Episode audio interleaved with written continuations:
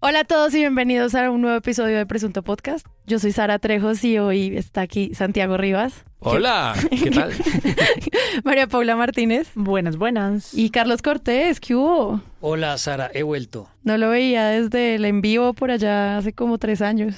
Sí, sí, ha sido, ha sido mucho trabajo y, y la verdad estaba muy triste no poder eh, venir. Espero que les haya hecho falta. Sí, Mucho como, como el sketch de Lutier. Tanto tiempo que no los vemos. sí. Pues nosotros venimos a grabar precisamente porque tenemos un medio de comunicación y no nos ha echado nadie. Entonces acá todavía podemos Pero hay hacer algo. recortes de personal. No está ni Pedro ni Jonathan, pero no por razones de presupuesto. Eh, precisamente Vayan, lo siento. porque... Vaya, lo siento. Precisamente porque Presunto se mantiene vivo gracias a un montón de personas que lo financian y lo hacen maravilloso, que son nuestros Patreons. Entonces quiero darle las gracias a esta maravillosa lista de personas que nos acompaña temporada a temporada con fe ciega en que este proyecto se mantenga. Alejandra Rincón, Alejandro Rivas, Apaito. Alvin Schumat, Ana Bustamante, Andrea Gómez, Andrés Castro Araujo, Andrés Guyaban, Andrés Rodríguez Rincón, Alejandro Duán, Bernardo Osa, Carlos Angulo, Carlos Beltrán, Carlos Cantor, Daniel Camilo Quintero, no el político, Daniel Franco Trujillo, Daniel Restrepo, Daniela Muñoz, Diana Giraldo, Diana Verdugo, Diego Torres, no el cantante. Ah, Pintar al presunto color experiencia. Eduardo Castillo, Esteban Ramírez, Felipe Useche, Isabel de Brigard, Iván Darío Cangrejo, Jessica Larcón, John Barusoto, Jorge Alejandro Cárdenas, Juan Carlos Rincón, Juan Fernando Giraldo, Juan Fernando Mejía, Julio César Cucaita, Luis Guillermo Forero, Mateo Flores, Mateo Quinto, Miguel Andrés, Miguel Correa, Miguel Villa, Nicolás Medina, Nicolás Rodríguez, Néstor Andrés Peña, Pablo Villar, Pablo Convers, Pablo Buendía, Santiago Sembrano, Santiago Pardo Rodríguez, Sebastián Martínez, Simón Román, Susana Vélez, Tomás Villegas, Vanessa Velázquez y Viviana Castrillón. Ya van a que estamos inventando nombres. Eh, Felipe Ramírez, Carlos Juan Pérez, Sánchez, Juan Carolina Pérez, Rodríguez. Perico de los Palotes, Ay, eh. India Catalina, Simón Bolívar. Armando Estebanquito. ¿Cómo se va a ganar el Simón Bolívar? Nosotros teníamos en el colegio una persona que siempre firmaba por alguien que nunca existió, pero los profesores siempre pensaron que existía. Ramón, Ramón Perilla, o sea, casi que se graduó. Gracias, Ramón Perilla, por tu donación. Es Carol Díez Cores Salmín.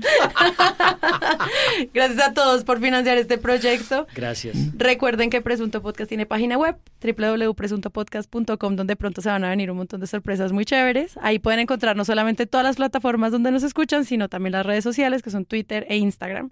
Y eh, dentro de esas redes sociales, gracias a los que además se ponen a enviarnos titulastres, Uy, sí, muchísimas gracias. porque está cada vez más en movimiento esa cuenta de Twitter por todo lo que ustedes mandan. Entonces sigan, no paren.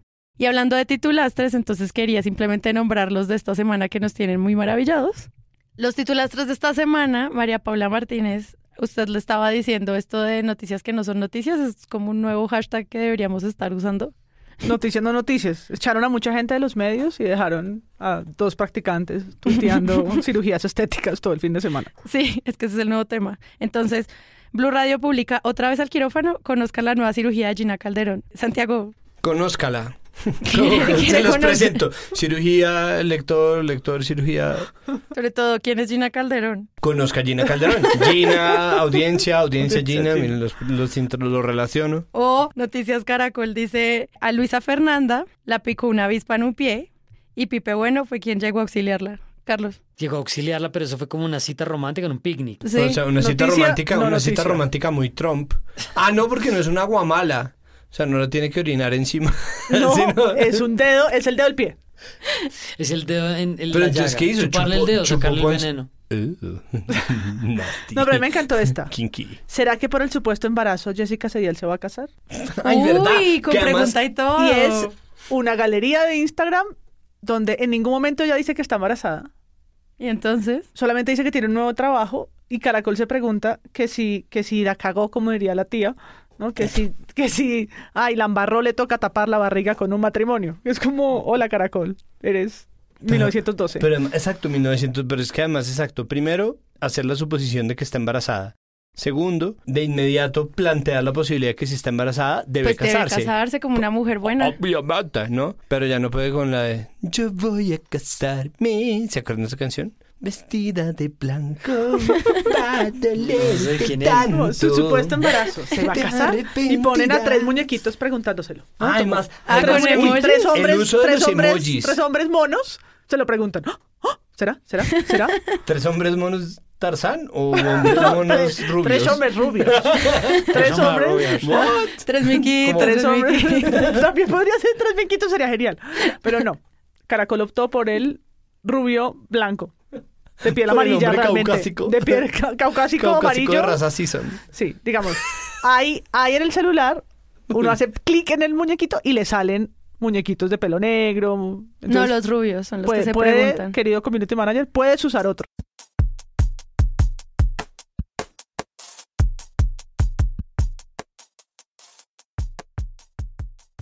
Traemos todos estos titulastres para mostrarles el del tiempo, que dice que por ser demasiado amoroso, mujer solicitó divorcio a su marido. La mujer asegura que le hace falta una discusión real. Pidió el divorcio porque el hombre era demasiado perfecto.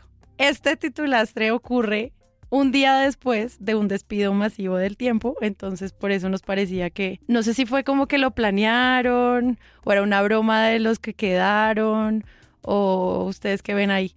Es que ellos necesitan tener material, ¿no? Ellos necesitan una generación constante de material. Y creo que realmente el que mejor lo dijo fue Carlos en Twitter. Como necesitan materia prima y no tienen que se las haga, entonces lo que sacan es un material malo por el que nadie de- quiere pagar Sí, o algo así, ¿o no? Sí. Sí, es como el círculo vicioso del producto. El producto está malo, la gente no paga por el producto, el producto empeora. Pero también pudo ser como una despedida de alguien que dijo, voy a tomar esa foto, estoy viendo la foto de las argollitas, como dos argollas perfectamente situadas una abajo y la otra encima. Como una última, un último homenaje de titulastre antes de irse el tiempo, pudo ser eso. Pues sería como, voy a dejar una broma programada para mañana. Lo deja- se les quedó programado en el tweet de Kai y se les quedó el tweet eh, ahí armado. Bueno, pues estamos frente a despidos masivos y por eso yo quería que, no sé, Santiago, para el glosario de este episodio nos dijeras la palabra crisis. Crisis está compuesta por el verbo griego krina, krinain, que Krishna. quiere decir separar o decidir, Que está relacionado con la raíz indoeuropea krai, el sufijo griego sis, que significa acción, es decir, una crisis quiere decir una separación, pero al mismo tiempo implica una decisión. Es decir, cuando las cosas se rompen, hay que analizar sus partes como parte del método de la crisis. Es decir, el hecho de que quiere decir separación y decisión tiene mucho que ver, claro que yo ya no me acuerdo cuál es la raíz de inteligencia, pero inteligencia es también la capacidad de separar algo por sus partes o de leer entre líneas. Pero entonces ya es eso, simplemente, a ver, aquí dice textualmente, crisis es algo que se rompe y porque se rompe hay que analizarlo. De ahí el término crítica, que significa análisis o estudio de algo para emitir un juicio, que es lo que nosotros hacemos. Y de allí también criterio, que es razonamiento adecuado. La crisis nos obliga a pensar, por tanto produce análisis y reflexión. Pues según eso, todo lo que se está hablando de la crisis de los medios, ustedes, ¿por dónde? Nosotros hemos andado un poco sobre este terreno, ¿no? Sí, este es el segundo episodio que hacemos sobre esto, pero digamos que Digo, yo, yo Podemos voy- a hablar lo menos posible porque, porque tenemos además, no, ya hemos hablado de esto, pero ahora tenemos voces nuevas y además tenemos una mesa de centro plegable. Entonces yo simplemente me reitero en que la crisis que estamos viendo es una crisis de un modelo de negocios que se recrudece y se profundiza porque están traicionando a los periodistas. Y traicionando a los periodistas, no dejándolos hacer su oficio, haciendo, escogiendo silencios selectivos y además despidiendo periodistas como si fueran el material sobrante de un barco que se hunde, ¿no? Para botar peso. Lo que están haciendo es garantizarse que la crisis se agudiza porque no tienen quien les haga buen material. Yo me acuerdo, pero estaba pensando, esto es una referencia para gente mayor como Rivas y yo y MP de pronto, los, la generación, yo creo que Sara no clasifica. Ustedes se acuerdan las me camisetas encanta que Obvio siempre que- hacen, siempre hacen este guiño a mi juventud Guiño, en guiño, este podcast. ¿Se acuerdan sea. unas camisetas de América del Sur que decían crisis? ¿Cuál crisis? ¿No? Ah, sí, sí, sí. ¿Cuál claro. crisis? Eh, a mí me parece como que la, la reflexión que yo tengo de la última vez que hicimos esto, que hicimos el capítulo en la mesa de centro sobre la crisis de los medios en el que estuvo, estuvo Santiago, esto fue hace, no sé, cuatro meses. Para mí la reflexión es que sigue siendo un signo de interrogación desde los medios de cuál crisis. Y es como, no están realmente un poco ofreciendo algún, alguna solución o alguna avenida sobre cuál es realmente la manera de enfrentar este problema. Entonces, yo lo decía en Twitter alrededor de, bueno, lo que está diciendo ahorita alrededor de que el producto no funciona, la gente no quiere pagar por el producto y el producto empeora. Entonces, En este momento la solución es recortar, es como traer a los, a los, a las, a las consultoras que están revisando, entonces toca sacar periodistas, toca recortar costos, pero no hay una hoja de ruta frente a cuál va a ser la, la posible solución. O sí intuyo una que además creo que va a ser más complicada que ahorita la menciono. Y a eso se suma lo que está pasando, lo que tratamos en la mesa plegable esta semana, de decisiones empresariales que siguen siendo arbitrarias en términos de contenido y que insinúan una forma de censura muy discreta, muy encantadora, que es poder hacer algo que nadie puede salir a decir claramente que es un que es una violación a la libertad de expresión, sino que se puede meter dentro de la dinámica de las decisiones empresariales.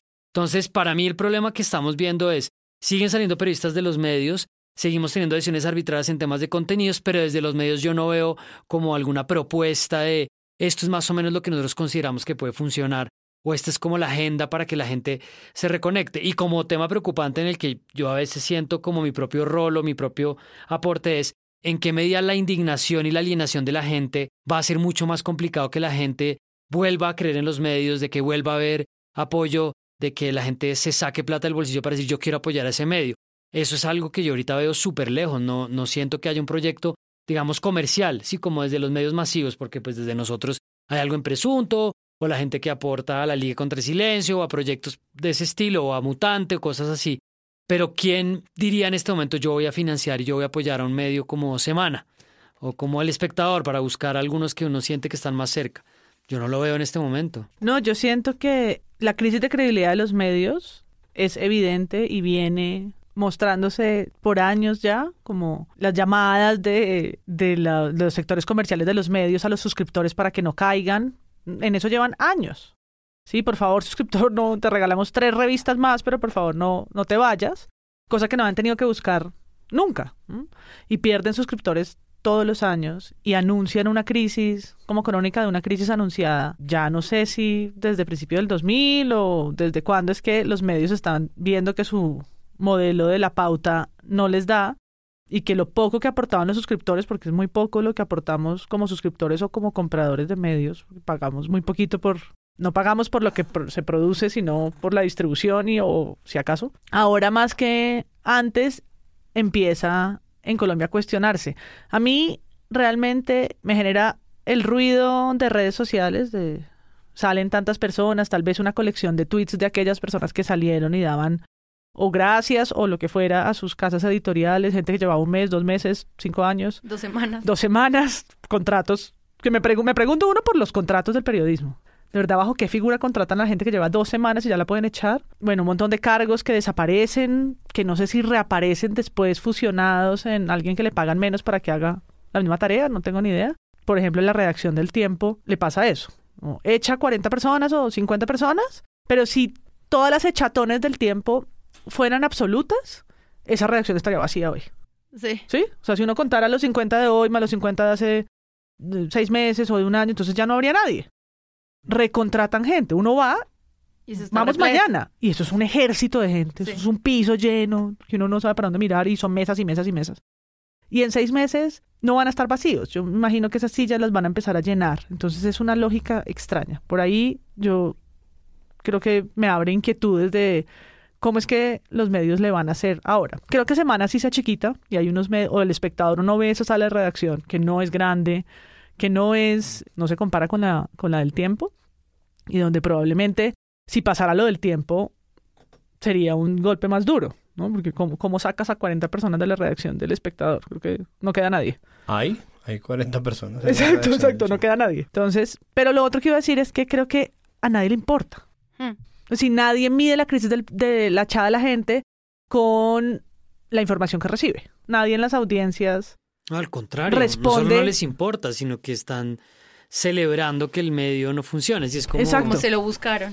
Exacto. Y a mí eso me aterra, hmm. porque cuando echaron a un personaje como Daniel Coronel, pues uno sentía como una reacción de la gente donde se hablaba de libertad de prensa, donde se hablaba de censura, donde esos temas parecían tener como un eco. Pero ahora que echan a 40, no a uno, o a más, si contamos los columnistas de Caracol, etcétera, parece que esa bandera ya no se levanta, es como hacían, ahí están esas porquerías de medios, ¿sí? Echando gente, ahora sí se van a ir a la pique, ¿no? Como no hay una reflexión sobre los temas que, que mencionaba Carlos. Pero ahí hay una cosa para decir también y es, todo lo que pase con un medio de comunicación, incluso si no lo pueden controlar, es responsabilidad del medio de comunicación.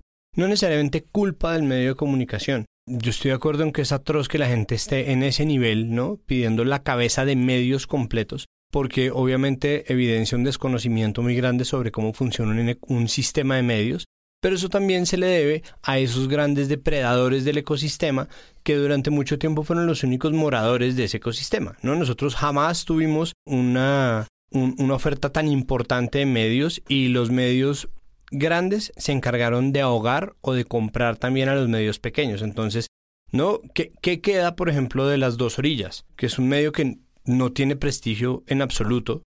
Que están, sí, unos que luchan como con la oreja roja, está Julián con Revelados, está Cuestión Pública muy buena, hacen una gran labor, pero digo, hasta ahorita en este año y en estos años de crisis, estamos empezando a ver el surgimiento de iniciativas pequeñas que se quedan como iniciativas pequeñas, que se sobreviven, que sobreviven y que se solidifican como iniciativas pequeñas. ¿no? Confidencial Colombia se perdió. Teníamos un montón de portales de los cuales el único sobreviviente real fue la silla vacía. ¿no? Porque quién y qué es una sección de sociales gigantesca, incluso cuando habla de política. las, dos, las dos orillas es eh, e, el acuario del sistema de medios, ¿no? Entonces, confrontacional eh, a ultranza porque sí. Entonces, sale Star Wars y de inmediato la columna no me gusta Star Wars. Eh, sale, entonces, claro, y han hecho una labor, tiene periodistas investigativos. El problema aquí, ojo, es el medio. ¿Cuál es la identidad que tiene ese medio? Entonces, el único que ha logrado un nombre y un equilibrio es la silla vacía. De resto, nos falta todavía configurar eso y es importante que haya unas pequeñas y cuestión pública o si verdad abierta no van a ser unos megamedios y unas multinacionales gigantescas, está perfectamente bien, pero durante mucho tiempo los portales de los medios grandes eh, se dedicaron a tragarse enteros a los medios chiquitos que iban saliendo y el sistema de noticias se fue acabando. Entonces hasta ahorita estamos empezando a conocer un sistema y eso también es responsabilidad de los, de los grandes medios de este país. Entonces ahora piden la cabeza de ellos sin saber el desequilibrio loco que eso generaría, ¿no? ¿Qué tal que se cerrara RCN?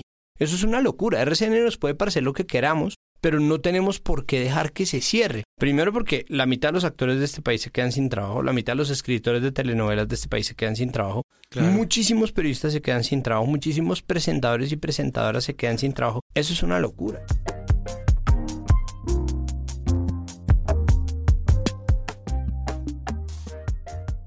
Pero no sé si han pensado que hay un momento en el cual los medios como que no están entendiendo también la relación con la audiencia, como que no saben la gente que quiere, entonces lo que le ofrecen son estos titulastres que leímos al comienzo del episodio y no lo que podría querer la gente que tampoco sabemos qué es, o sea, qué es lo que está queriendo la gente de los medios para que luche la bandera de no me cierres los medios por más privados que sean. Claro, pero para mí es una pregunta que tiene ese mismo sistema de la cola y la cabeza, porque los medios no se han preguntado por sus audiencias y no han establecido una buena relación con ellas y una comunidad y todas estas teorías de lo digital que podemos hablar en ellas.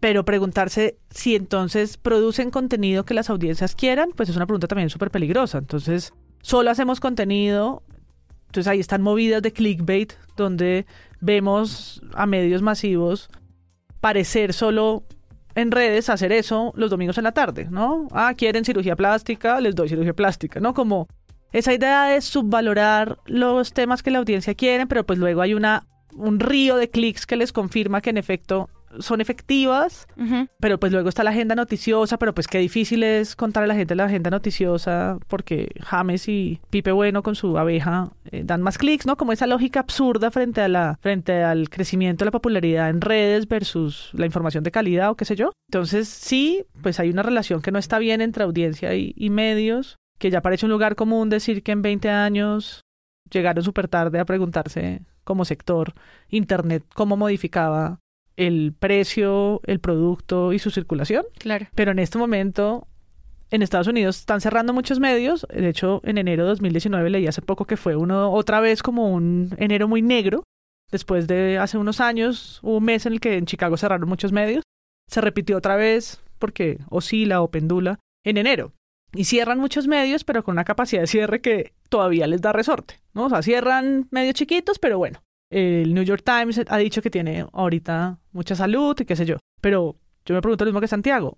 Nosotros no podemos casi que darnos el lujo de cerrar ningún medio. No. Sí, ya teníamos dos revistas, cerraron cambio. Ya es, pues, semana, podemos tener todos los reparos, hemos hecho capítulos enteros sobre esto, pero que no la cierren. Claro. ¿Mm? Como no- tenemos solo una. ¿Qué hacemos si la, si la cierra? Entonces esta barra, como de circo romano, de que el periodismo está muy malo, tirémoslo a los leones, porque esa es la solución, me parece que es doloroso como periodista. Hay, hay un punto que, o sea, la crisis de los medios está inscrita en, en, un, en un problema global, o sea, que eso sí no, no escapa al contexto colombiano. Hay un problema con monetización de contenidos en Internet, hay un problema con la fragmentación de las audiencias, hay un problema con el consumo del producto. Esa es una realidad.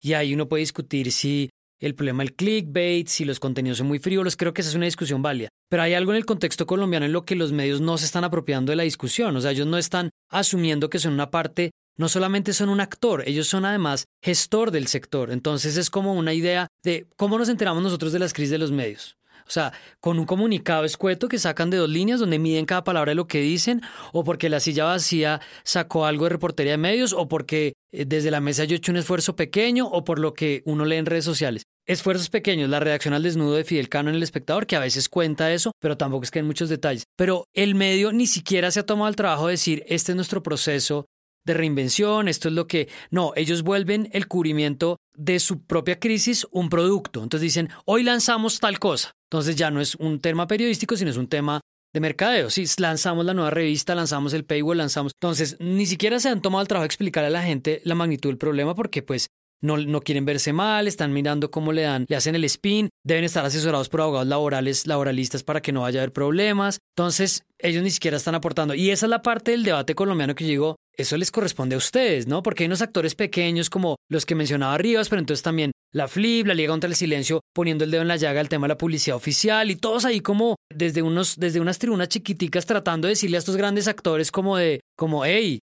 ustedes tienen un rol en esto, pero no tienen agenda, no tienen ninguna intención de hablar del tema, pero en cambio sí tienen la intención de decir es que ustedes están alienando las audiencias, que ustedes están diciendo que todo está mal.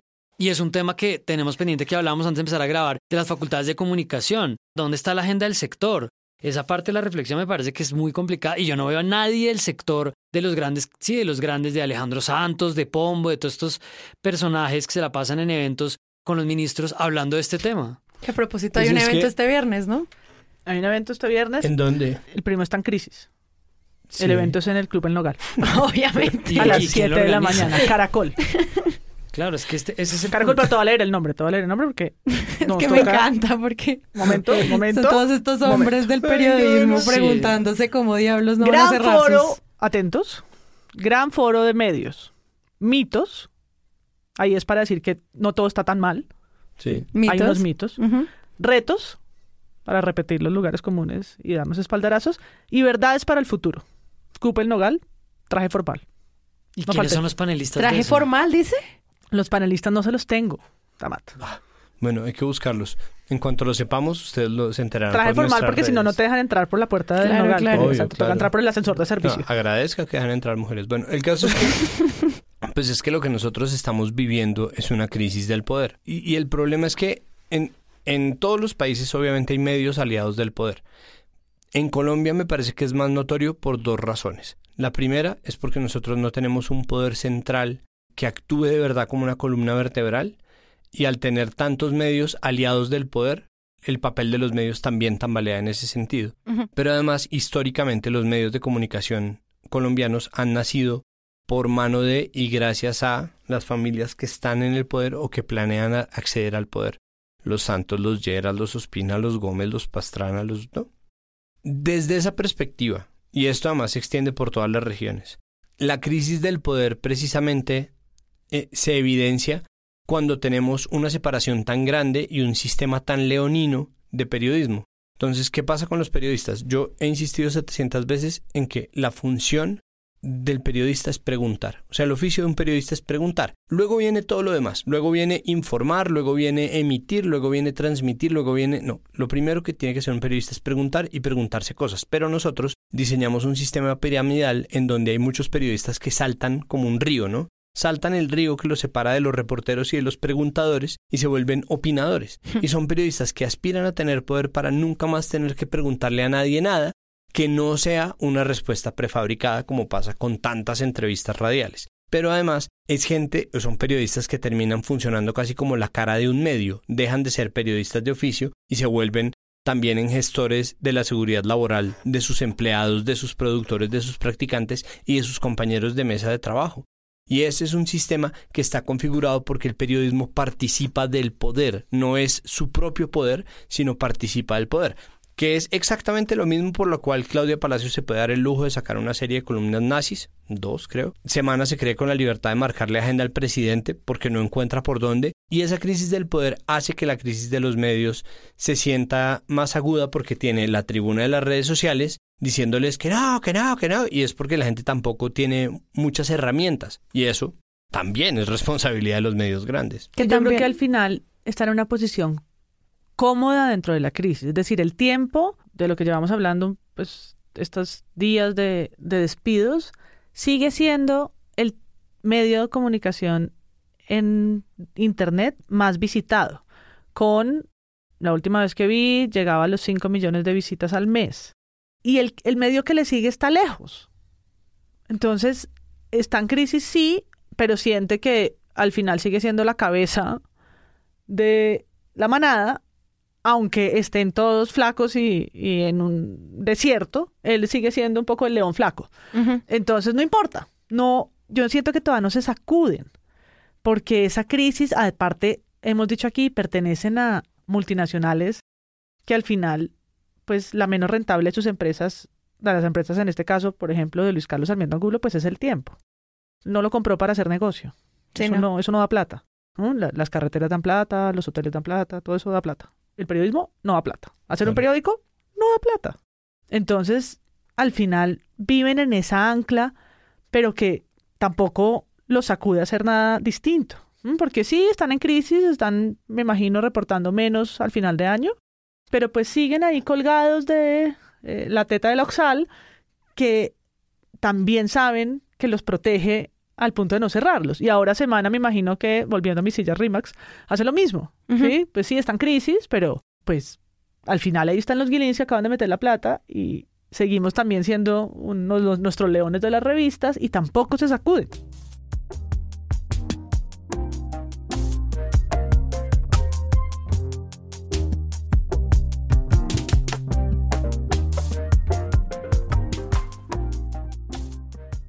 Porque también recordando algo que tú dijiste en nuestro episodio sobre dueños, había algo que tú reflexionabas y era tampoco estos grupos van a tener como la valentía de decir, yo fui la familia que cerró el espectador, yo fui la multinacional que cerró el espectador. O sea, eso tampoco ayuda a que esto de ninguna manera avance. Además, bajo qué premisa. Exacto. No era mi empresa más rentable. Cuando la compraste no era la más rentable. Ajá, exacto. Sí, cuando compraste eh, semana, digamos que sus cifras no eran las de los hoteles estelar, ni las de los bancos, ni de las otras empresas que posees.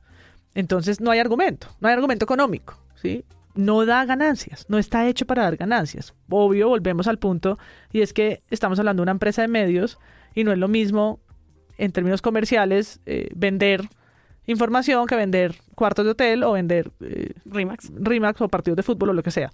Entonces, yo creo que hacen falta, y volvemos a la academia y a otras esferas, los medios se van a sentir en crisis, en crisis de verdad. Sí, porque yo creo que esa crisis de credibilidad la decimos nosotros, pero yo no he visto a Pombo decir que tienen crisis de credibilidad. ¿No? Ellos ven sus cifras de, de popularidad y siguen siendo la página más la página más visitada, la cosa va bien, vamos bien, vamos bien, tranquilos, esto es un remesón, vamos bien. Yo, yo lo que pienso es que más, más bien están, están en manos de la parte de la parte financiera del negocio. O sea, yo pienso que ahorita estas personas no tienen ningún mando. O sea, yo pienso que, por ejemplo, en Semana, en el tiempo, no sé, en el espectador en Caracol, quienes mandan ahorita son las personas que están pensando en el negocio. y perdieron, perdieron mando, perdieron, además no creo que tengan alternativa ni tengan propuestas. Las personas que tenían la idea editorial, que como como está bajo el estigma de lo que usted hace no produce, ah, lo que usted hace no, no da plata, entonces están en mm. manos de los que están evaluando eh, cuánto cuesta la sede que tenemos, porque entonces eso cuesta un montón de plata, tenemos el lote, tenemos el edificio, tenemos la maquinaria, o sea, están, están en inventario, están en modo inventario. Y en esa conversación la reputación es lo de menos, ¿sí? Como, no, es que están alienando a los usuarios, no es que la gente no cree en el producto, eso ahorita no importa. Y ahí es donde yo no veo quién va a recuperar un poco la conversación de desde ahí adentro, o lo que va a pasar es que van a tener que cerrar y va a haber una crisis mucho más profunda antes de que podamos aterrizar en otro nivel o en otro escenario. Pues es que yo vuelvo a mi argumento de la crisis del poder. lo que pasa con, con el entronizamiento, eso sí existe, bueno, o sea, existe La una serie- entronización. la entronización. Existen unos medios que están apoltronados en su poder y son lo que hay. Entonces, claro, en este momento Roberto Pombo no tiene por qué importarle si si tiene o no porque tiene los suficientes clics y tiene un negocio que todavía se sostiene de la publicidad. Pero esa carencia de diversidad también lo que genera es una mala conversación en general y como tienen cada vez peor público, cada vez van a tener menos público. Puede que sea a mediano y a largo plazo, no importa. El problema es que es peligroso tener estos oligopolios, ¿no? En donde solamente tenemos medios grandes porque no hay nadie que haga apuestas y porque ellos lo que se encargan de hacer es sostener las fórmulas, hacer las noticias sobre Luisa Fernanda W, poner cada tanto un tuit de un famoso, poner videos de gatitos y combinarlo con polémicas y hacer lo que hacen, no sé, tratar de equilibrar una gestión muy grande porque son unos animales muy grandes. Entonces ellos viven de fórmulas y lugares comunes.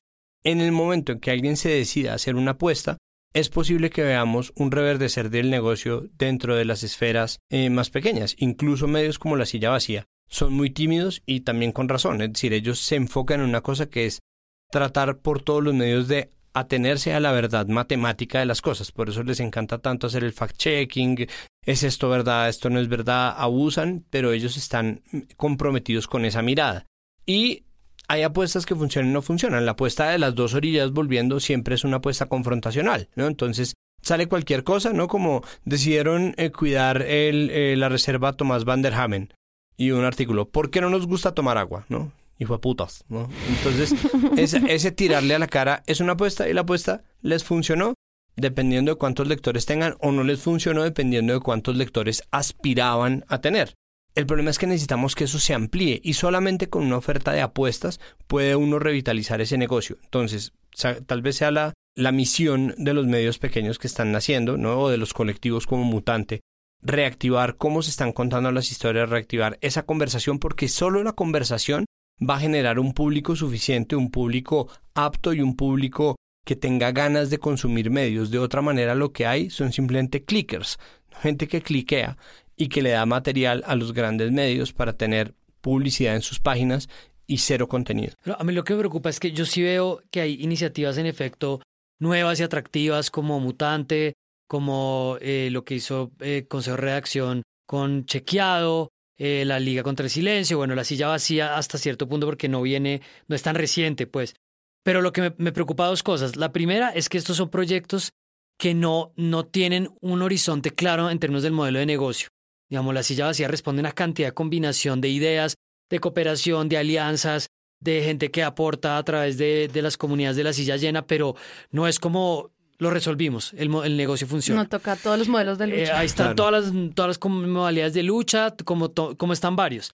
Pero lo segundo que me parece importante es que tiene que haber medios de comunicación comerciales que le hablen a una audiencia mucho más grande.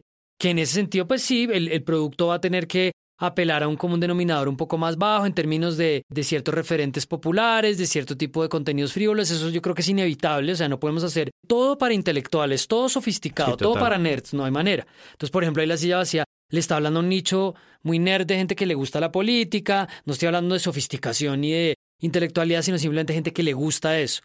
Pero ¿quién, quién va, o sea, dónde están las voces que le van a hablar a audiencias grandes? Yo no, eso yo no, o sea, si no está en Caracol y RCN no va, no va a haber nadie. Que la silla vacía recoja 150 y pico millones, me parece que es una proeza. 154 millones a punta de donaciones individuales, casi todas, o, o si no todas. Como hay personas, y volvemos a lo mismo, es un nicho, a pesar de ser un nicho, responden respondieron en la última campaña con una cifra que, de acuerdo, no sostiene el medio y menos como ha crecido la silla. Entonces, pues, la silla y sus sillas regionales pues no se van a sostener un año con 154 millones. Pero no sé cuánta plata está recogiendo el espectador con lo con las cosas digitales que pide, con los aportes digitales para revisar su versión o Arcadia. Ujú. Yo s- me atrevo a pensar que eso no llega ni a la mitad de los 154 millones. No, y creo mucho, que tampoco nos van a decir. y tampoco nos van a decir porque eso es secreto de Estado. Pero me parece que lo mismo que hizo Mutante, o sea, la silla vacía construyó una marca y logra 154 millones pero es una marca que tiene 10 años o algo cerca a los 10 años. Mutante, sin tener una marca, logró un aporte también de varios millones que me parece que abre como unas preguntas sobre cómo la gente estaba dispuesta a pagar y por qué. Y el otro es que cuando uno habla que no hay modelo del periodismo, no hay modelo para el negocio, no hay modelo de negocio, no, no hay modelo de periodismo, sino un modelo de negocio, yo siempre creo que hay que cuestionar el que existía. O sea, el que existía antes, del que todo el mundo se lamenta que ya no funciona, es el de la pauta. Pero pues hace 50 años tenemos que preguntarnos si verdad que el periodismo viviera de la pauta de las empresas era lo más saludable. Eso era lo que había. Entonces, pues sí, la pauta de Malboro de siete páginas, y, pero realmente ese, ese modelo que era la danza de los millones, entonces las empresas pagaban, Rolex pagaba por pautar en Soho, pues permitía pagar tres ojos y toda la y toda su, su redacción con eso. Tres ojos. Pero nunca nos preguntamos si, si el periodismo estaba para vivir de que la pautaran las, las tabacaleras, las farmacéuticas y las empresas de telecomunicaciones. Hmm. ese era el buen modelo que hoy nos lamentamos ya no funciona.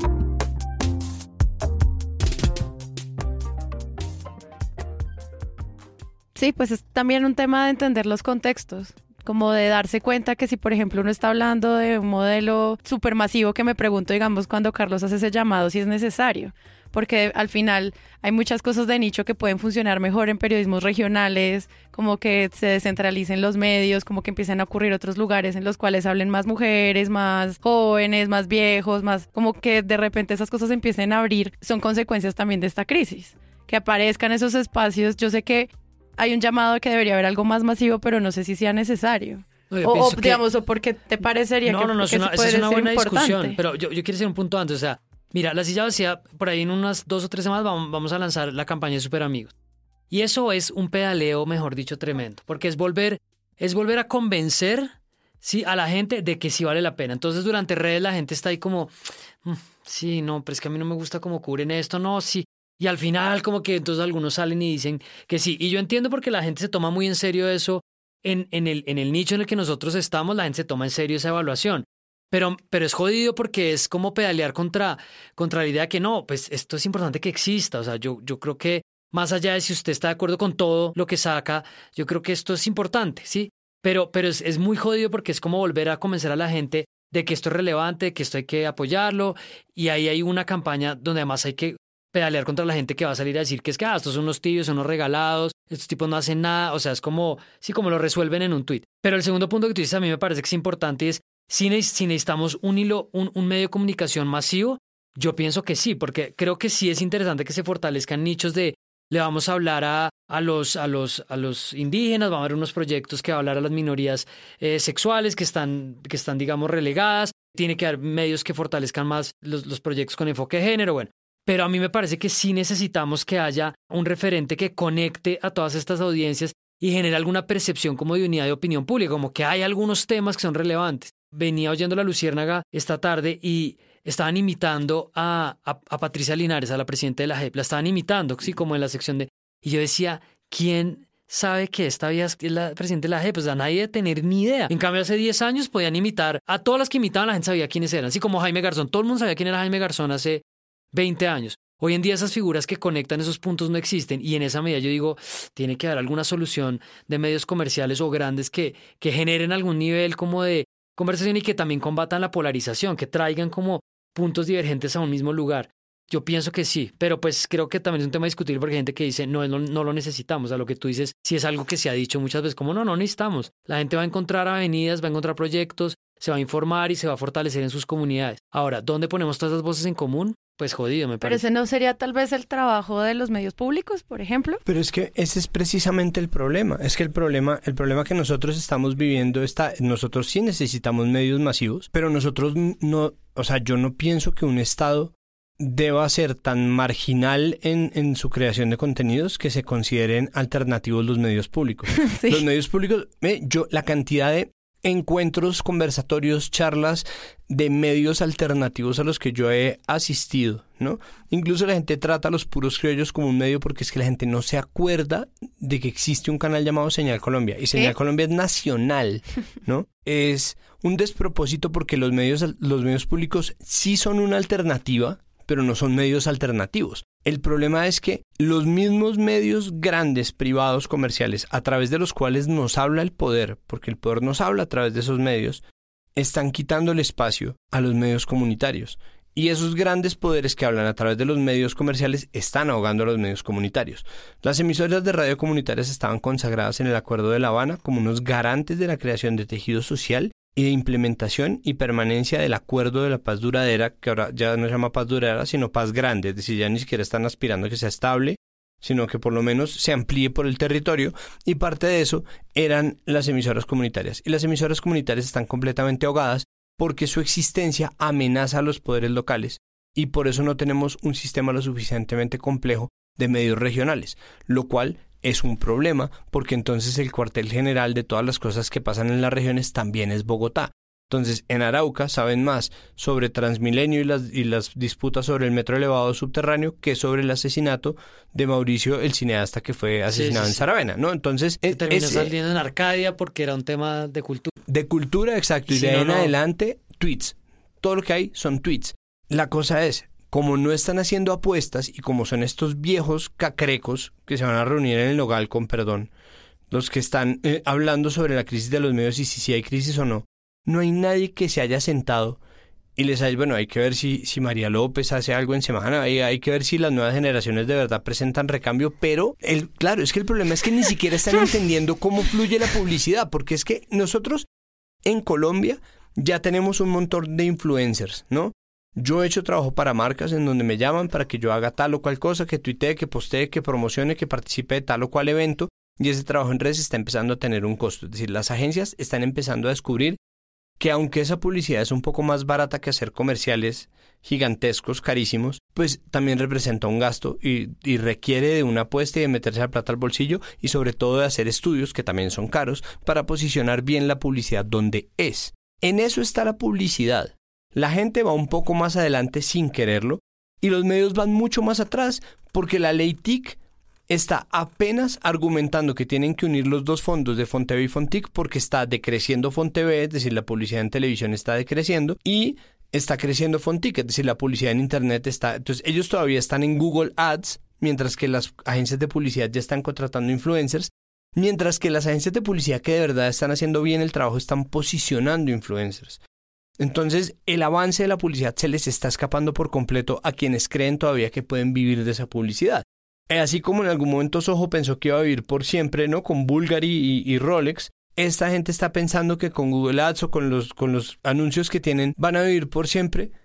Y eso pues no es así. Y eso se les va a acabar y eso se les va a agotar. Pero no tienen por qué morir, no tendrían por qué acabarse los medios grandes. Pero tampoco tienen que ser los medios grandes los que patrocinen todas las apuestas que se hagan. Ese es el problema, porque es que nosotros necesitamos que exista sentido. Porque si nosotros le dejamos la responsabilidad a Caracol Televisión de que hable por la población LGBTI nos va a poner dos capítulos de tu voz estéreo y la red. No. Con perdón, ¿no? Hashtag se hace. Para ellos, para ellos, esa es la representación, ¿no? Para ellos, esa es, eso es lo que hay.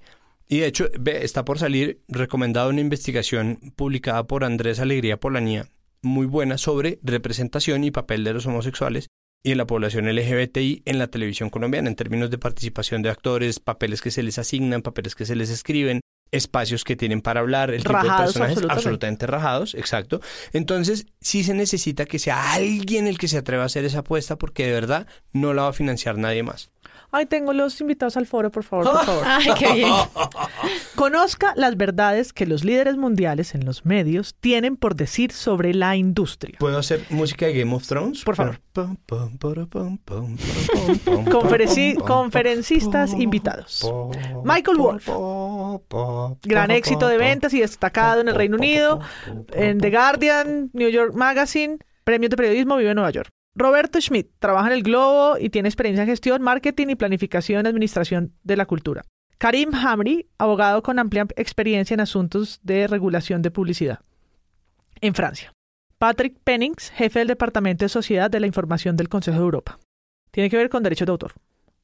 Y John Freling Goisen, no sé cómo se lee, es impronunciable, alto ejecutivo en la industria digital. Ha trabajado en medios, tecnología, redes de televisión y radiodifusión para ABC News, canal de Disney, etcétera. Ya no hay más invitados. ¿Cuántas chicas? Wow. No hay, no hay casos, no hay casos locales, no hay una reflexión nacional. Esto es eh, caso experimental de la ley en Francia. Colombia. De la ley en Fin. Francia, escenario mundial de regulación de la industria.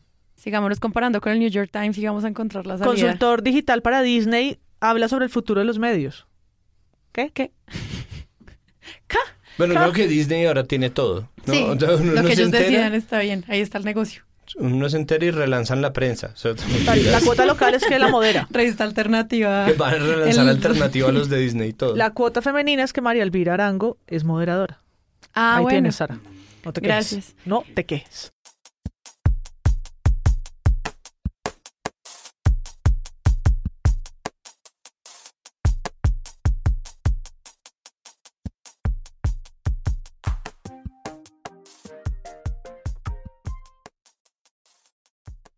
Solamente para cerrar, última reflexión. Entonces, la crisis del modelo, la crisis del periodismo, como sea que la queramos llamar, debería como empezar a discutirse en dónde, en la academia, en dónde, o sea, como, porque ya esta gente en el foro no, no lo va a compartir los resultados que encuentre, sino, no sé, nos metemos a las universidades, vemos que les están enseñando a los chinos, debería seguir existiendo estos pregrados de periodismo, de qué manera, con qué enfoque, ahí deberían estar las preguntas o, o qué. Pues yo, yo sí creo, a riesgo de sonar como un autor de autoayuda, que las crisis son grandes oportunidades para repensar sistemas enteros, ¿no? Que no es solamente el momento y que incluso si el momento pasa, ¿no? Incluso si el momento pasa porque gran parte de la prepotencia que todavía muestran los medios es que ellos no van a pasar, ellos van a seguir siendo los grandes del sistema. Yo creo que vale la pena sí repensarlo y debe discutirse en todos lados. Entonces, lejos de la academia estarle diciendo a sus, a sus estudiantes como, bueno muchachos, vamos a cerrar porque es que de verdad ya no vale la pena que estudien periodismo, deberían preguntarse si las clases que están dando son buenas. La gente que está pensando en hacer medios o que está pensando en hacer colectivos, hacer proyectos, tiene que planearse muy bien la ecuación sobre la cual quieren vivir, para con cuánto les alcanza, cuánto quieren conseguir, cómo piensan conseguirlo.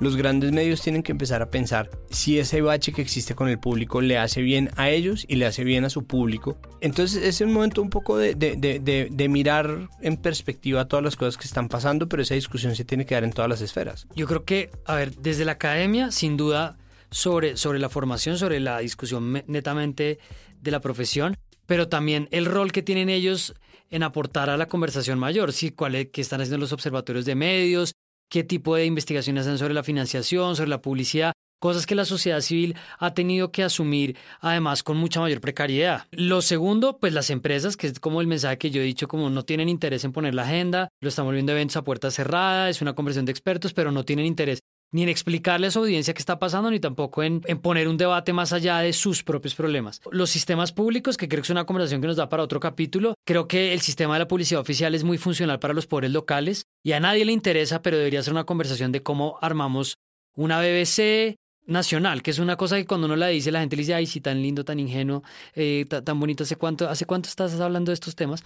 Pero realmente eso debería existir, es como, es que la Flip, se la, la Flip- los costos de la, la cantidad de plata que la Flip está contando que se están gastando las alcaldías en votar a la caneca, con eso podríamos tener un sistema de medios fortalecido, contratar muchos más periodistas de los que tenemos, bueno, pero eso está olvidado. Por supuesto, los, los, la sociedad civil somos los que nosotros estamos pedaleando y que lo vamos a seguir haciendo. Entonces veo que tienen que estar ahí todos, todos los, los, invitados, pero lo que yo creo que va a pasar es que va a ser una conversación a puerta cerrada de los medios de ver cómo monetizan exprimen hasta último minuto, eh, del sistema nacional y público de una manera muy precaria, eh, de las universidades también tratando de defender un poco el nicho de las profesiones, porque la gente no está metiéndose a las universidades, la gente no está estudiando, la gente no está pagando las matrículas, y la sociedad civil desde, desde esas alianzas y de lo que está tratando de hacer en, un, en una posición pues marginal, porque al final no logramos como generar un cambio, generar una influencia.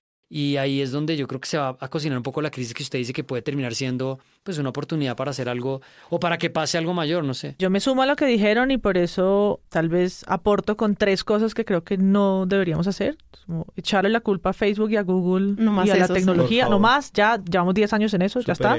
Dejar de dar batallas por la tarjeta profesional de periodismo como Ah, pasa, como si esa fuera una batalla a ganar para salvar el, el oficio. Dejar el debate en las audiencias otra vez. Es culpa de la gente que ya no le importa nada, ya no lee y vivir de esa nostalgia del, de que todo lector del pasado fue mejor y fue más consciente y los de ahora y sobre todo los jóvenes no les importa nada, no leen nada, solamente les importan las noticias estúpidas y esos y esa poca valoración por la audiencia. Nosotros hace rato y no nos hemos enterado del todo, dejamos de ser una audiencia cautiva y empezamos a ser una audiencia activa como se trata de una audiencia que no tiene herramientas y a la cual sus medios no le hablan porque no les están mostrando las costuras ni el procedimiento de las, de las ideas que proponen, la idea de corresponsabilidad debería servirnos a nosotros para tejer desde lo civil formas de rescatar esa información. Creo que es la única manera y obviamente tiene que empezar desde algún lado, pero esa pelea contra la polarización en favor del diálogo, en favor de las herramientas, en favor del análisis, en favor del criterio, tiene que, que nacer de algún, desde algún sitio.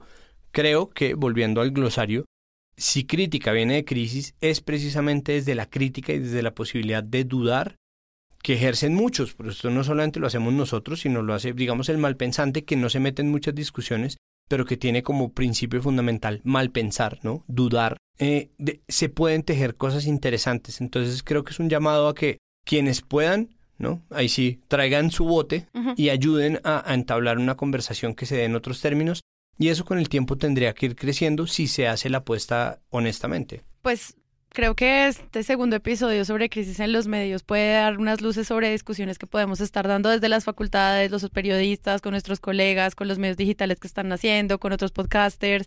En fin, es un ecosistema enorme del gobierno, de la gente, de la sociedad civil y creo que pues esta discusión, pues como estamos diciendo hoy, apenas está como en sus bases. Entonces, nada, pues muy muchas gracias María Paula Martínez. Chao, gracias. Y tenemos una petición. Tenemos una petición a los estudiantes, atención, estudiantes de periodismo y de comunicación social de todos los lugares donde nos oyen. Eh, envíennos sus eh, programas de clase, sus currículos, sus sílabos, como sea que le digan, eh, las clases, díganos en a qué universidad, en qué universidad están, a qué programa pertenece y en qué semestre van porque queremos hablar más sobre el periodismo como carrera. El correo es presuntopodcast.gmail.com. Simplemente nos escriben ahí, nos mandan sus pensums porque pues vamos a empezar esta discusión sobre desde dónde puede estar la academia y cómo estamos formando estos presuntos periodistas. Santiago Rivas. Muchas gracias. Carlos Cortés. Gracias a todos los que apoyan Presunto Podcast y por oírnos esta vez. Bueno, yo soy Sara Trejos, gracias a Sebastián Payán por la postproducción de este episodio. Estamos grabando en mismoestudio.com y nos vemos en una próxima entrega. Chao.